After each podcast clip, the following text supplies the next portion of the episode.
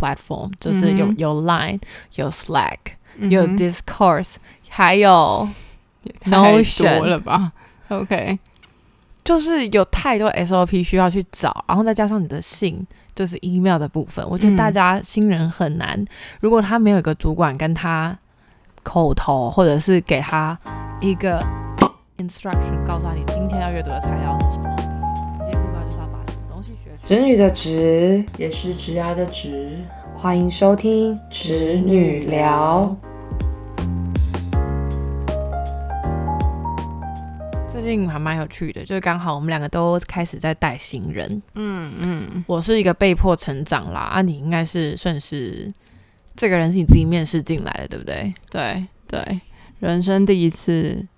算第一次正式当主管，然后要嗯带自己面试的人进来。哎、我超忐忑的、欸，我真的超忐忑。我在面试前我还想，我列出了所有就是我应该要教他的东西，大概有二十项。然后我心想说，算了，我还是不做什么 SOP 好了。你列出来吗？而且在面试前就列了吗？没有没有，就是他在来之前，到之前，对，嗯然后我就决定了一个很棒的方法，嗯，就是这二十项我都会教你。那这二十项呢，我验收你的方式就是，请你把 SOP 写出来。我觉得很棒吧，哦就是我会告诉你，我会实际让你看，就是这一些流程会是什么样子，我也会口述这些流程会是什么样子。那你要把你学习到的用 SOP 的方式写出来，那我就知道你哪一块有缺。这是你一一次对带一个人，你可以 one on one 的带法。你想象一下，如果你一次 one on two、one on three，大概就不会是这种带法。你一定要 SOP。这是一个传承，就是我我带了这一个人，接下来的新人训练就是由你去带着下一个人。哦，了解。而且他就可以带着他做出来手册去教别人。嗯，就是因为我原本是艺人部门，所以 SOP 是在我的脑袋啊，我知道要怎么该怎么做，嗯。所以你们想要学习，我我把我学会的教给你们，嗯。但你本来就要像我当时候学会的时候一样，就是去做很多的笔记，在我脑脑袋里去建构这些，你才会真正知道自己哪里有问题，嗯，你也才有办法去发问。确实没错，这真的是讲到我的痛处。我们公司有很多 SOP，但是因为我们公司有很多沟通的 platform，就是有、有 Line、有 Slack、有 Discourse，还有太 Notion 多了吧？OK，就是有太多 SOP 需要去找，然后再加上你的信，就是 email 的部分，我觉得嗯大家新人很难。如果他没有一个主管跟他口头，或者是给他一个 instruction，告诉他你今天要阅读的材料是什么，你今天目标就是要把什么东西学全，他很难就是这样子去学起来。然后我这边其实是因为我的主管临时有事离职，然后我们就有点背负了，就是身上多带了两个小朋友，就是呃进来入职一到三个月之间的新人这样子。嗯嗯嗯，对，然后说真的，他们就是嗷嗷待哺，我要用这四个字形容，因为我我觉得业务养成是一个很长的过程，嗯你要懂公司的产品，然后他以前的业务技巧有可能可以用，有可能不能用，你要帮他 filter 一遍，你要帮他 reconstruct 他的业务的面向，他怎么去面对客户，跟怎么对内部做沟通。，OK OK，所以我觉得这条路是很长的，因为像我自己，我做了一年，我才到，就是我觉得勉强算可以带人的程度。我们公司的产品没那么复杂，但我不知道为什么就是流程这样子弄起来，其实大家花很多时间去熟悉跟去了解。嗯嗯嗯，理解。但你们也是蛮有同事爱的人诶、就是 It's not your business。说真的，不是我的我的事，所以我在对他们的时候，我不会有什么很慈眉善目的那个脸，你知道吗？我就觉得我就讲一次，然后有些东西你应该要自己先去查过再来问我的，你在这边浪费我时间，嗯我真的就会很凶。像我今天那个，就其中有一个新人，他已经来三个月了，然后 OK，他就是对于一些公公开对内部的信，他都没有去读，然后我就觉得你这样子没有资格来问我问题，会不会太凶？你直接这样跟他讲嘛，你没有资格来问我问题。如果你什么都没有准备，这样子吗？把稍微美化过来讲出来，因为他今天不是只问我一题我就报，是问到第三次了，我都觉得说这都是你在公司内部的系统，你用关键字去搜就找到的东西，然后你要拿来问我，嗯对，因为像另外一个新人就可能问我说这个系统怎么操作，流程是什么。那个你有可能看完还是看不懂嘛？但他今天问我就是一些就是已经被 posting out，就是被公告出来的东西。然后我想说，EJ 马贝本啊，喜安是没有在看，是不是看不懂中文字是吗？嗯哼，很气很气，报音警告，对，反正今天我就是就是对被拖音了一天，因为我们两个现在就是两个资深的在带两个新人，那、一人带一个，然后今天那个另外一个资深的没有在，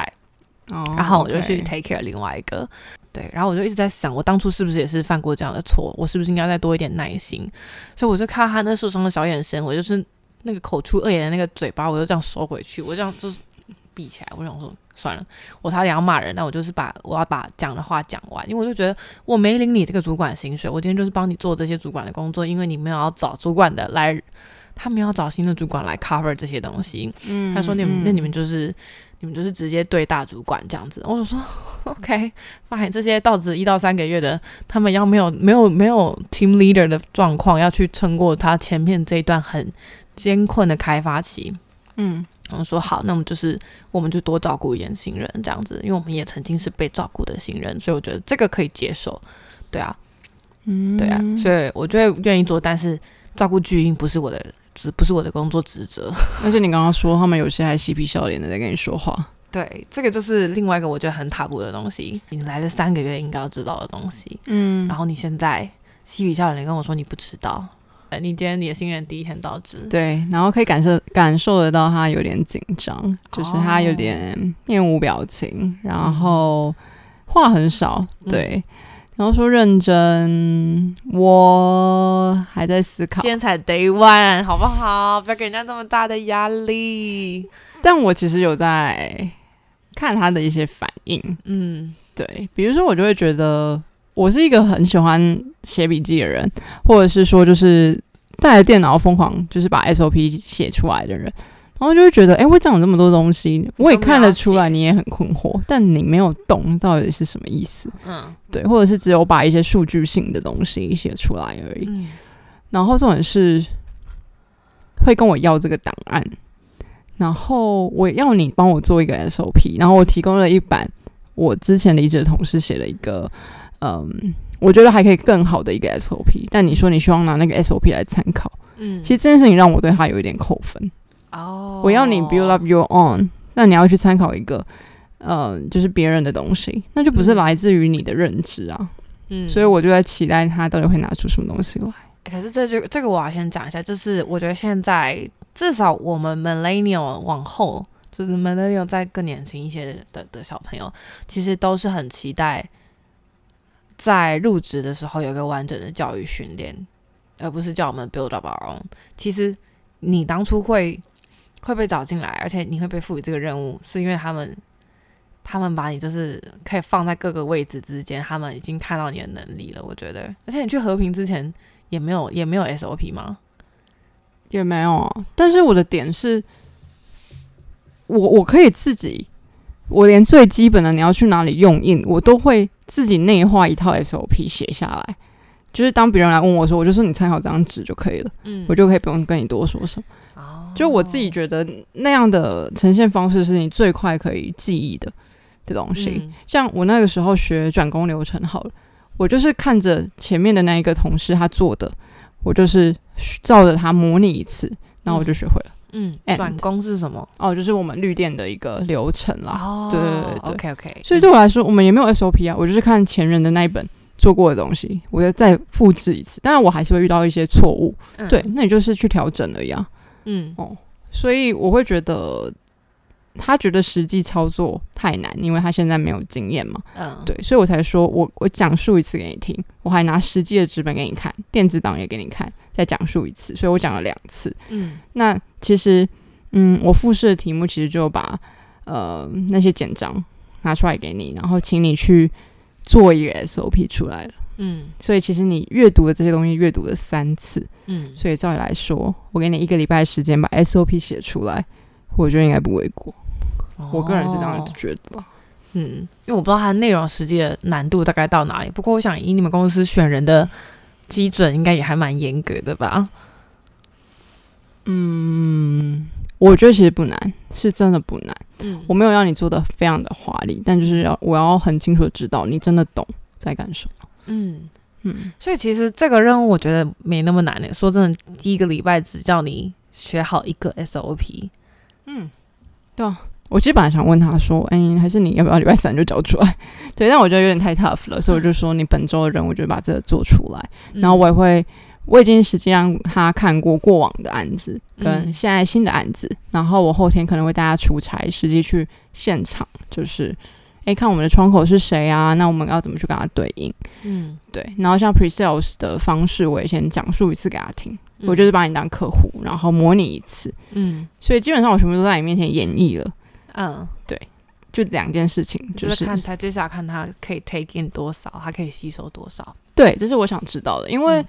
我要教你二十件事情，我今天就教你两件事情，那你这周的成果是什么？我大概可以知道我要怎么去拿捏那个速度。嗯嗯嗯嗯。哎、其实我觉得看到你这样讲出来，其实代表你在心里 rehearsal 这件事情过很多次了，你在脑袋里面就是盘想过很多种方法跟方案，然后你最后决定要就是啊、呃第一个就是第一周先给他轻松，应该说对你来说，你觉得可能不是那么难，但是一个很基础的东西，一定要先掌握好。嗯那再来第二个，你因为是业务工作，所以你要先带领他去认识到说以后怎么对应客户，怎么去当个好的窗口。嗯对啊，所以以这两个其实真的是业务的基本功。你先懂内部流程，第二个你要懂客户。嗯，对，这就是今天教的，就是你要先了解自己的产品。你刚刚讲的产品很重要，你连公司要怎么介绍你都不知道，嗯那会很伤。嗯嗯懂。我很期待之后在这个 podcast 上面听到很多，就是你你最好一个月后不会像我刚刚那样暴走。真的不好说，我工作上的脾气可能不是我们私下认识的这么友善。你在管理学应该有看过，嗯，对，对，所以我觉得大家应该说，我觉得工作上大家都是呃基本面就是你要把你的工作做好，我们才有机会当朋友，哦哦哦，对吧？就是要对自己负责任，这是你的工作诶，就是嗯因为我是你主管，但你该吃的饭我不该把你吃掉。嗯，对啊，而且啊，我真的好帮我们家那两个嗷嗷待哺的新人真的是担心。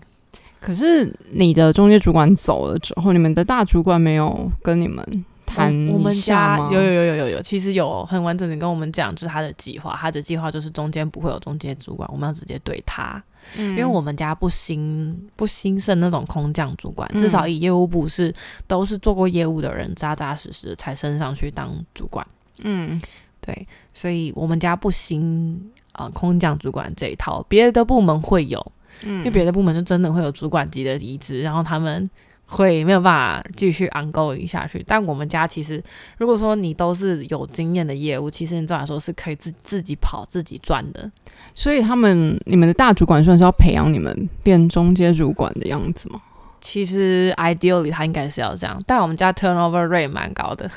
哈哈，OK，，so hard to tell。应该说以前他们会，应该说我们家做了十年，就是这电商系统这一块有十年的经验。那前面大概七七年左右都是，嗯，只有一个头对所有的 sales，嗯，他没有 team 的概念。但到到第八年、第九年，他们想要把这个 team 的概念 build up 出来，然后。嗯但是中间反正遇到一些困难，那这也是公司内部的状况。嗯，对，那到目前为止，其实就是回到以前的样子而已。所以其实不是对我来说不是一件特别新的事情，我觉得。嗯，对，懂。那对啊，希望说这些一到三个月的新人，他们就是有前辈，或者是说有人可以对我这样想，我真的觉得我要对对他们好一点啦。就是我 promise 我自己，我至少一个流程我讲两次之后，我才会发火，这样好不好？如果要讲到第三次，我就真的会很火大。我自己是会用反问的方式，如果他真的是第三次，我就会跟他说：“你觉得这句话哪里错了嗯，？”对，就是我没有要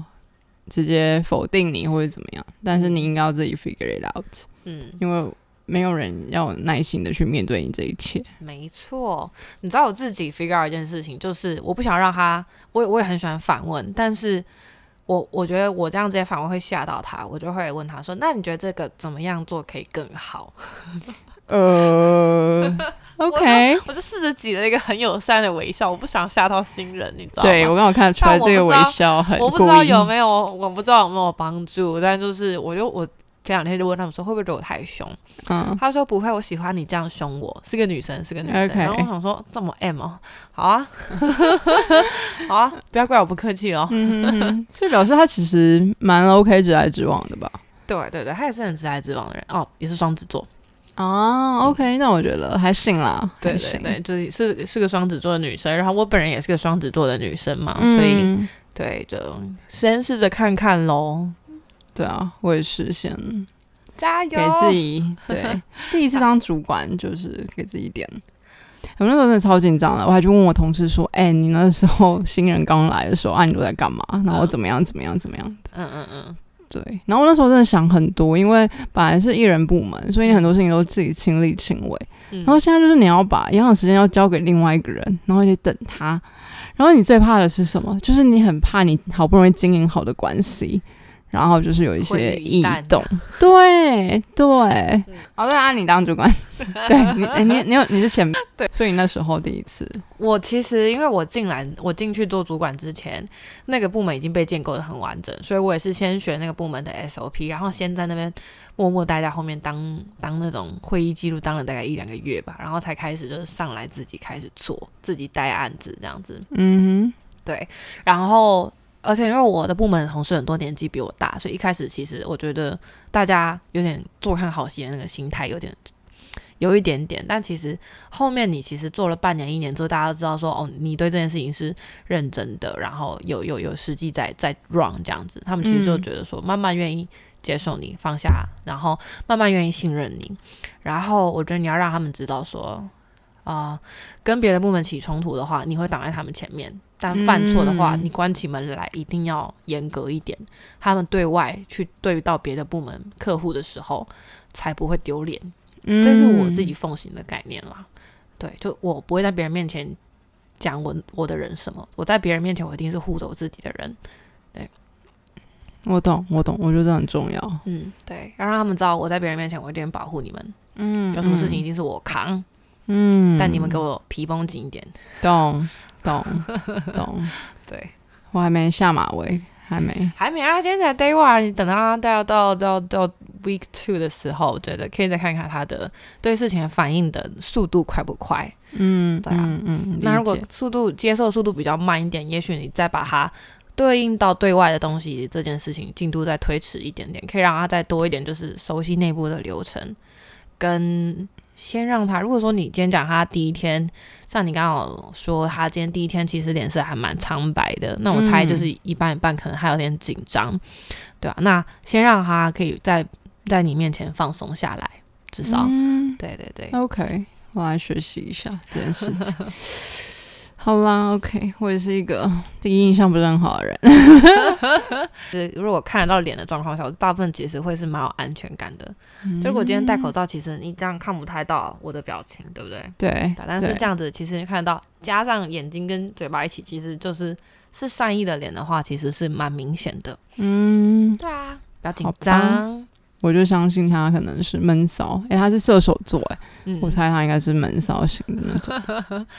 嗯，我那需要时间去证明。这个假日，呃，我已经看了一部新戏，对，它是呃 Netflix 的一个很短篇的影集吧，好像才八集，然后、呃叫做 Survival of the Sickest，它叫做呃后片女孩的生存之道。我真的很讨厌人家叫女生厚片或者是棉花糖。那不知道怎么叫比较合适？就你不要去定义我的身材，可以吗？这部片就是在讲女主角其实本身就是个肉肉女孩，然后她嗯从小其实就有肉肉女孩的烦恼，到长大之后她想要为了肉肉女孩去做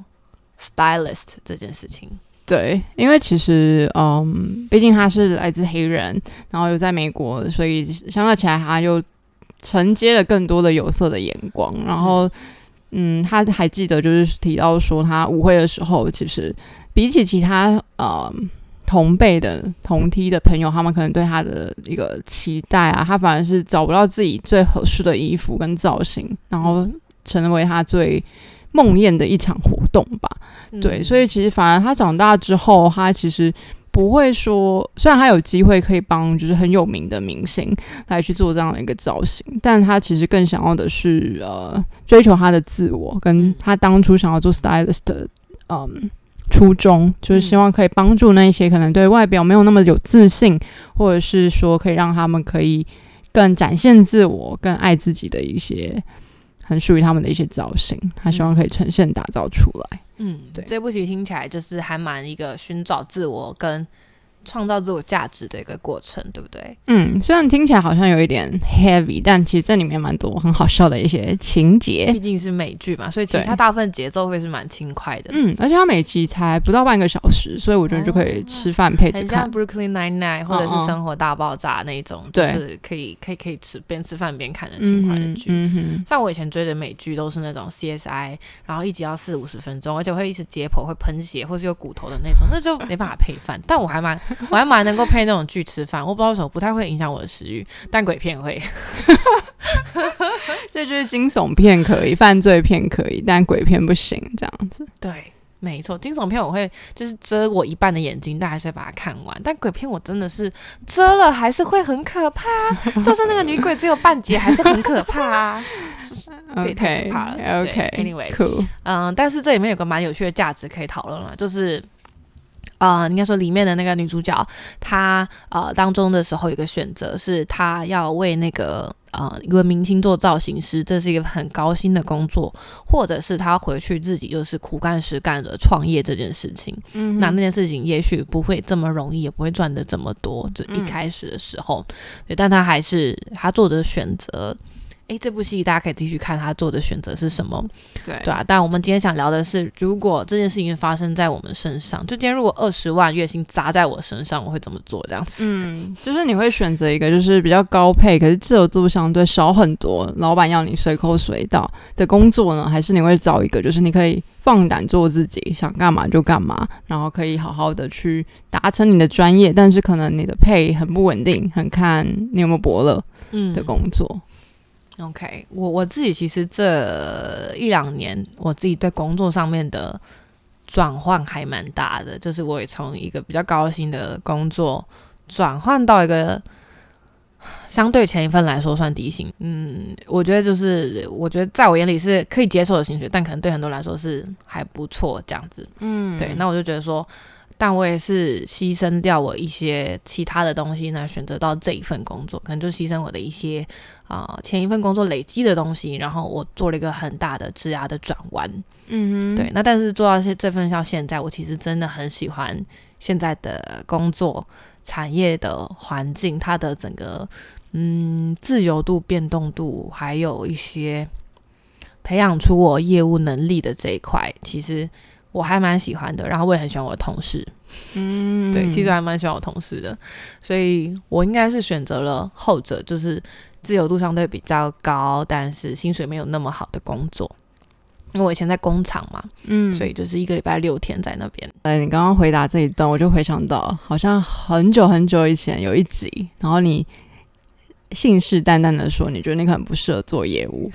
对，然后你甚至想要转换跑道，嗯但是真的蛮高兴你坚持下来，就是现在对于这件事情有不一样的想法，然后可能已经达到你某种程度的一些目标跟里程碑。对，就觉得说，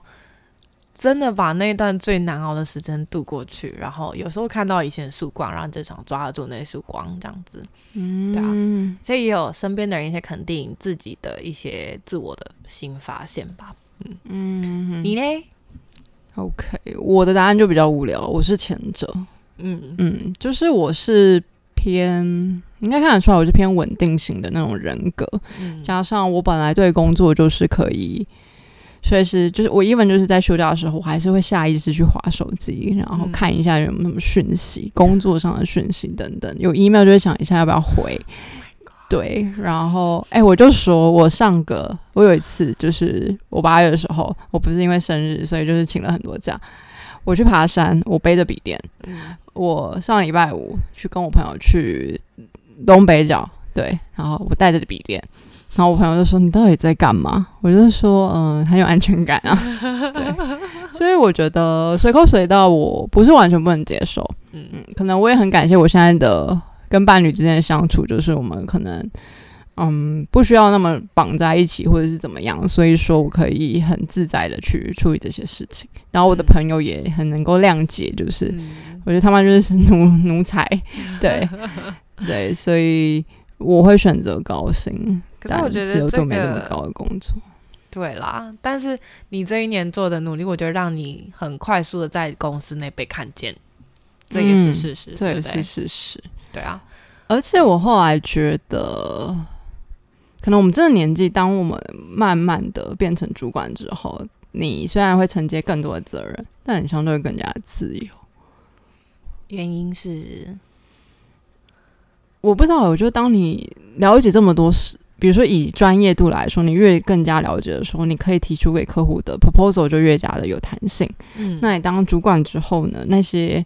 嗯比较基本的事情，有些人还在学习，你可以让他去做表现，那你有更多的空档可以去思考更高级的事情。哦，对对，所以相较起来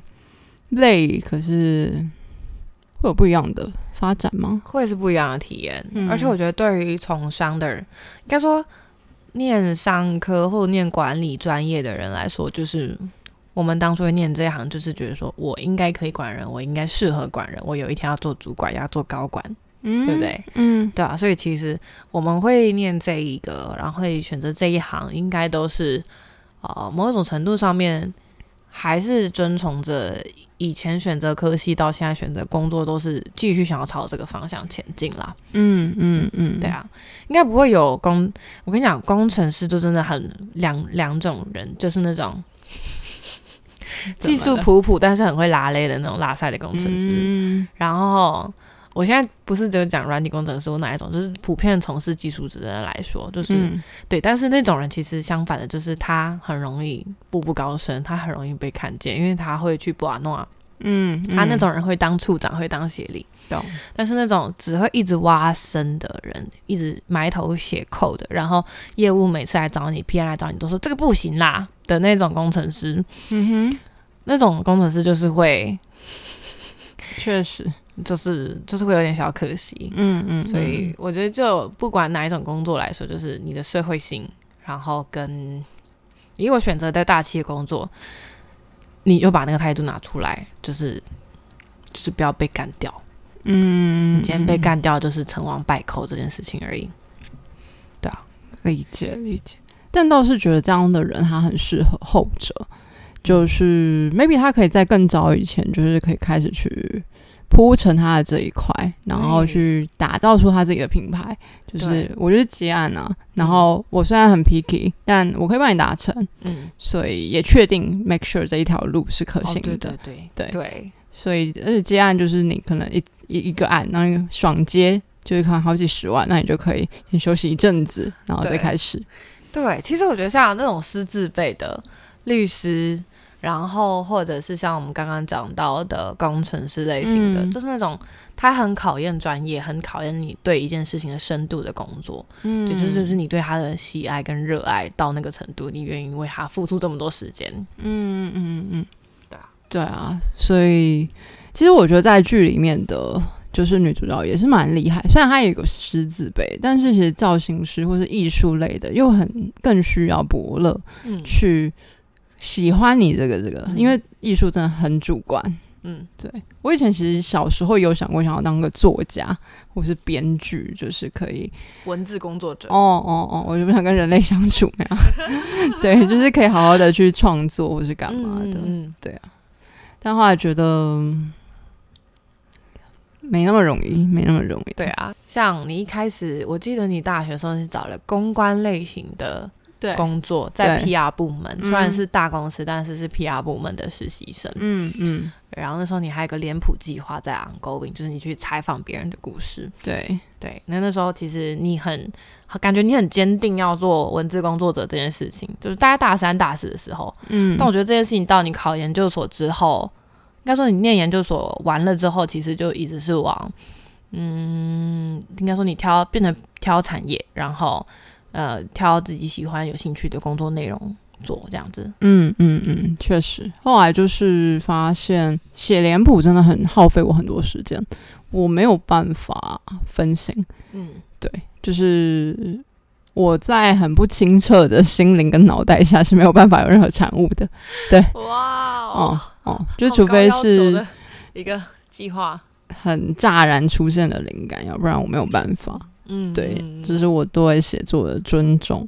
嗯对，所以后来找的工作就比较偏社会相关的议题吧，一点点议题。对 ESG，然后还有跟医疗相关。对啊对啊，对啊。OK，那如果说像剧中的女主角，她有遇到一个状况，就是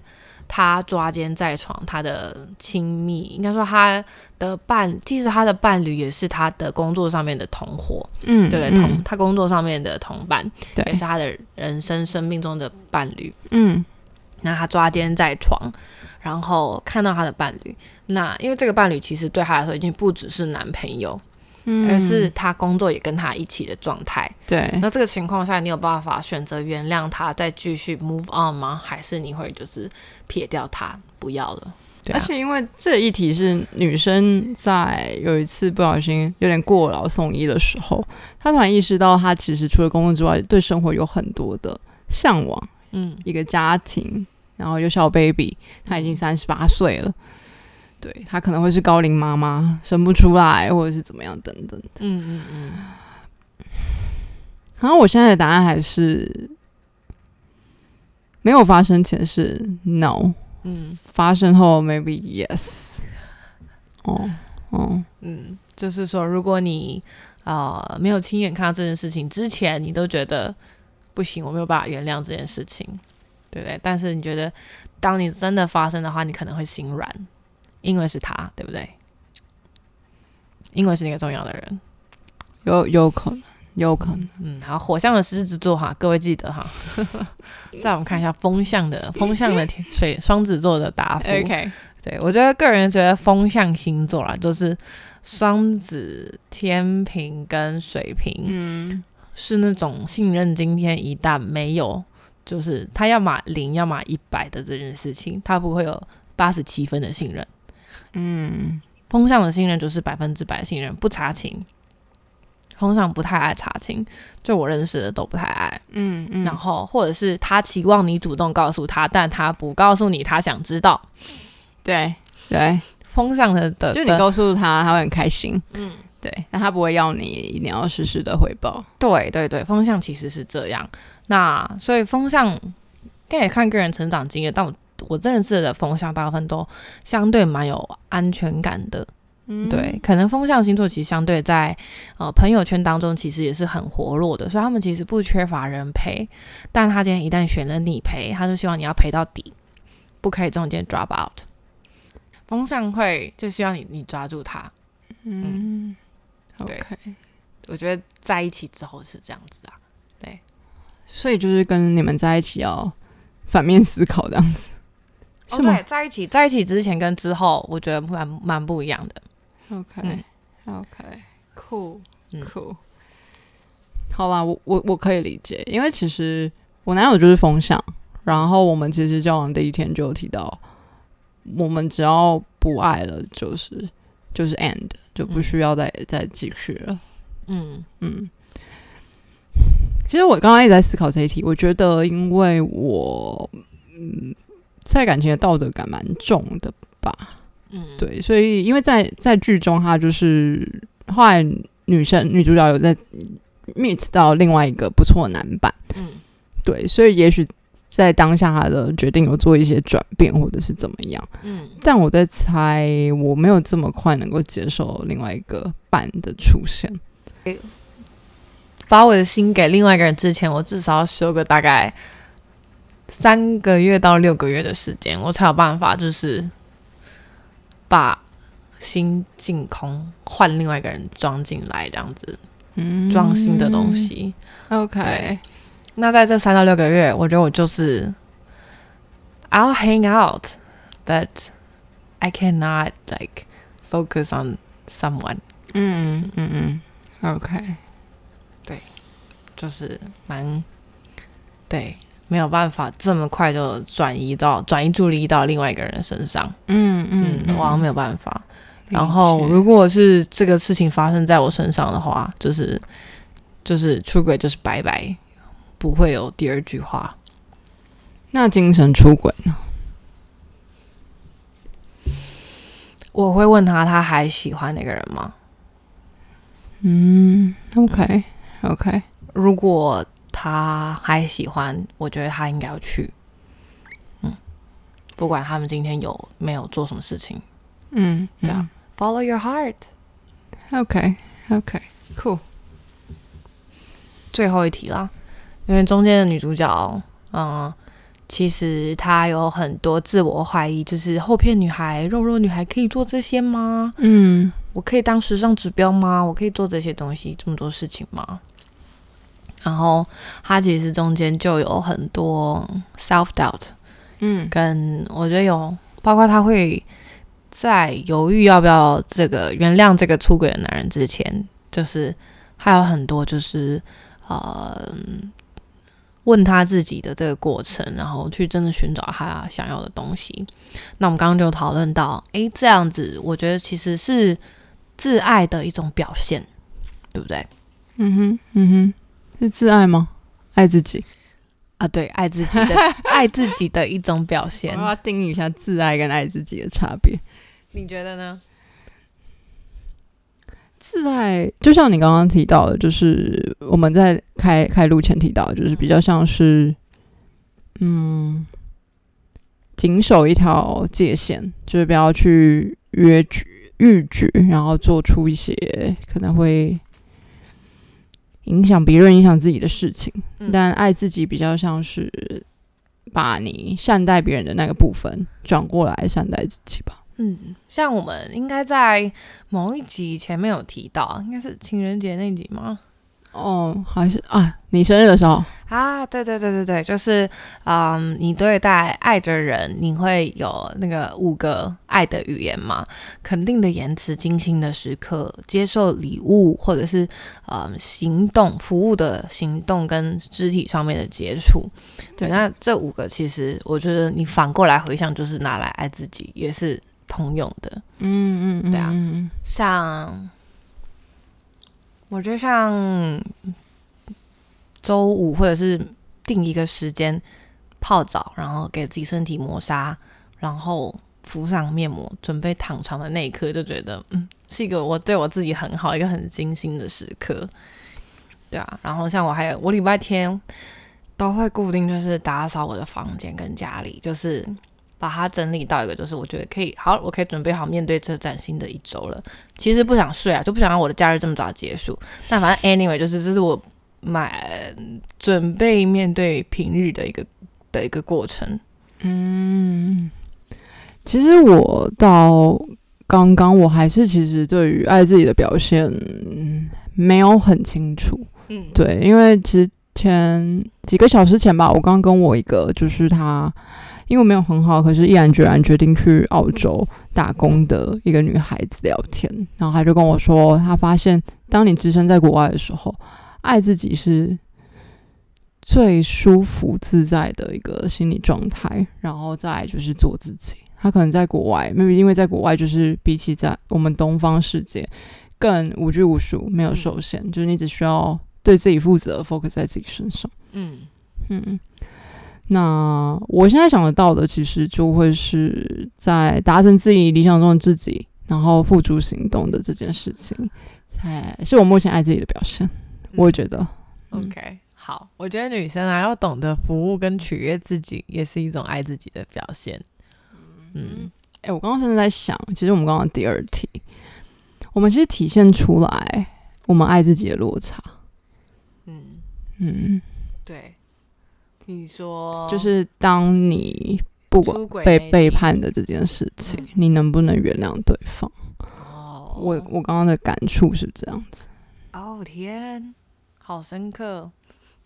哦，因为我觉得，如果你是够善待自己的人，某种程度你没有办法接受自己被这样的对待。当你认知这件事情是会很受伤的时候，嗯，哦好，那当你有一天就是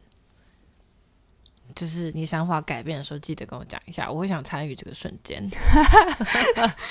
见证我爱自己的时候吗？嗯，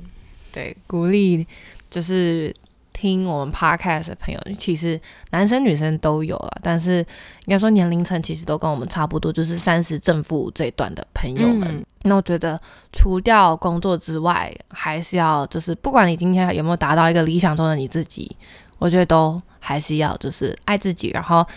啊、拍拍你自己的肩膀，告诉你自己很棒。